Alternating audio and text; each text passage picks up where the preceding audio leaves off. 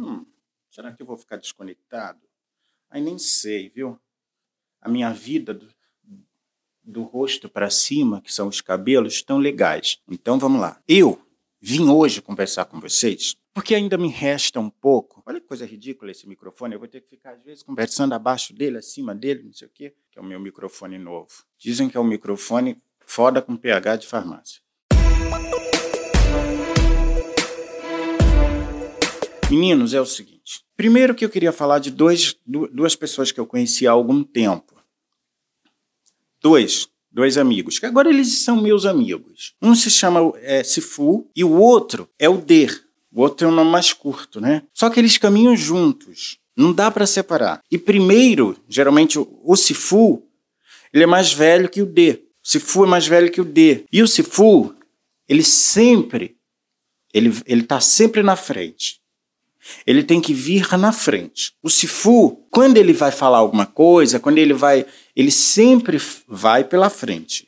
E o D, sabe por onde que ele vai? Exatamente como vocês entenderam. O, o D vai por trás. Então, o Sifu sempre pela frente e o D por trás. Só que quando você juntou os dois de, de frente para trás, você tem o se fuder. Se fuder. Então, vocês já entenderam aí quem são eles? Olha, foi muito legal, gente. Foi muito legal quando eu conheci os dois, o se fuder, o Sifu e o D. Aí a gente, eu, eu gosto de falar logo se fuder como se fosse uma pessoa só, entendeu? Porque na verdade eles são inseparáveis, não dá para separar o Sifu do D. Mas eu não sabia, eu não sabia me relacionar bem com, com eles. Aos 30 anos, eu tive uma série de situações que aí eu conheci. Conheci o primeiro Sifu. E aí a gente foi né, ali ele já foi me orientando. Olha, quando você for dizer não, é para dizer não, você tem que dizer não. Mas eu dizer, mas como que eu vou dizer não para o outro? Porque eu vou magoar o outro? Porque bababá, bibibi. E aí ele disse, então você vai começar devagar. Você vai conhecer o, eh, primeiro o Sifu, eu, ele disse. Depois vem o D. Então você vai explicando, vai, vai arrumando o teu não, vai botando o não devagar. Sabe, gente, aquela coisa de pôr devagar, porque senão é isso. Depois que eu estava bem pronto no Sifu, o Sifu já como mestre, assim, né? Eu, discípulo do Sifu, aí chegou o D. Aí ele disse: então agora a gente vai se juntar. Então agora, quando você analisou e vê que precisa dizer não, você vai dizer não direto. Aí a gente vai ter o, o trabalho completo, ter feito o trabalho completo para você. Então foi essa história do se fuder, dos meus dois amigos, que na verdade são um só. Vocês entenderam? Eu vou encerrar essa conversa agora do, do deles, porque eu quero dizer outra coisa para vocês. O que eu quero dizer para você nesse, nesse momento é outra história do que eu queria dizer há pouco, que eu não me lembro mais, porque tinha um barulho da um barulho, né, gente? Um barulho do carro aqui na frente. E eu fiquei aguardando aquele motor que, que vibrava como se estivesse vibrando dentro do meu. Vocês entenderam? dentro do meu cérebro. Dentro do meu cérebro, é verdade. Não sei o que, que vocês pensaram, porque no, no geral a gente vive pensando demais ultimamente, sem a gente compreender o que são os nossos pensamentos. Sem a gente compreender, ah, gente, eu não sei nem se eu estou sendo filmado e gravado, né? Porque eu estou fazendo esse trabalho, esse ato do Deus, que é viver. Eu descobri que é um ato do Deus, né? Ele joga a gente aqui. É disso que eu vim falar agora. Agora eu estou falando disso. O que é viver, gente? Viver, para mim, é um foda-se. Viver é um verdadeiro foda-se. Mas não é aquele foda-se que vocês estão pensando aí, não. É um foda-se muito gostoso. Puta que pariu. Viver é muito. Ai, olha o que, é que eu sinto com viver, quando eu falo viver.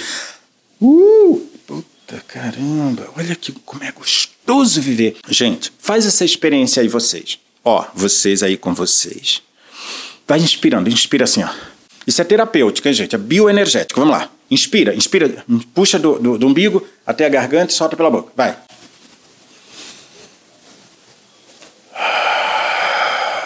Isso. Faz isso três vezes. E, e vai puxando. O foda-se, ele vem de baixo. O foda-se vem de baixo. Então você vem das entranhas. O foda-se tá, tá, tá aqui, no, no, no sexual, foda-se, que é o, é o chakra sacral. Ele tem que subir. Então, ó, quando eu falo viver é um foda-se, você tem que. Você sente. Olha, olha o que é que eu sinto. Viver? Meu, viver? Viver é muito gostoso. Ai, como é legal viver. Uh, dá até para cantar, dá até para sorrir. dá até para brincar. Dá até pra ser feliz, dá até pra sorrir, dá até pra. Tanta coisa. Ixi, eu vivo dentro de um grande mistério. Eu sou um poeta, mas não sei nem o que é ser poeta. Eu sinto tem a palavra poeta. Mas o que, eu sinto? Se alguém chegar para mim no, aí perguntar, Márcio, o que, que é ser poeta para você? Eu não faço a mínima ideia, mas eu vou te dizer o que, que eu sinto. Eu sinto uma, uma leveza, eu sinto uma alegria, eu sinto uma safadeza dentro de mim, mas uma safadeza poética, no sentido de leveza, no sentido de paz, de calma.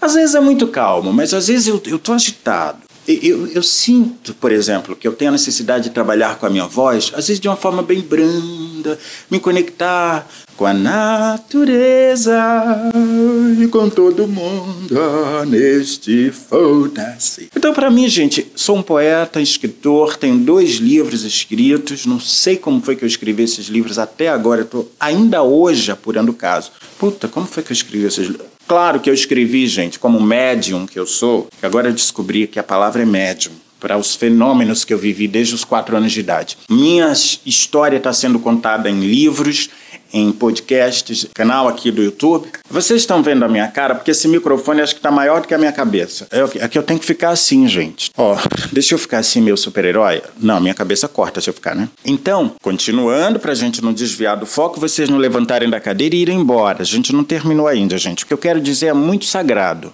Eu quero falar que a vida é um teatro e que todos nós somos atores e nós estamos no curso da vida. Na verdade, era para eu colocar aquela, aquele negócio aqui, para o negócio da minha voz ruim, né? Tomara que não fique o áudio ruim. A vida é um teatro, a vida é um palco, nós somos atores e a vida está nos convidando para dançar, para rebolar, para se fuder, mas é um se fuder, gente, muito gostoso. Vocês não devem ter medo das coisas, porque o medo ele é uma, é uma ilusão. Ele não existe. E todas as vezes que você vai enfrentar o medo, olha, eu já fui. Eu já fui ver o que que tinha lá, porque quando diziam para mim, oh, tem um bicho-papão ali. Olha, você vai, você não vai ter dinheiro para isso e para aquilo.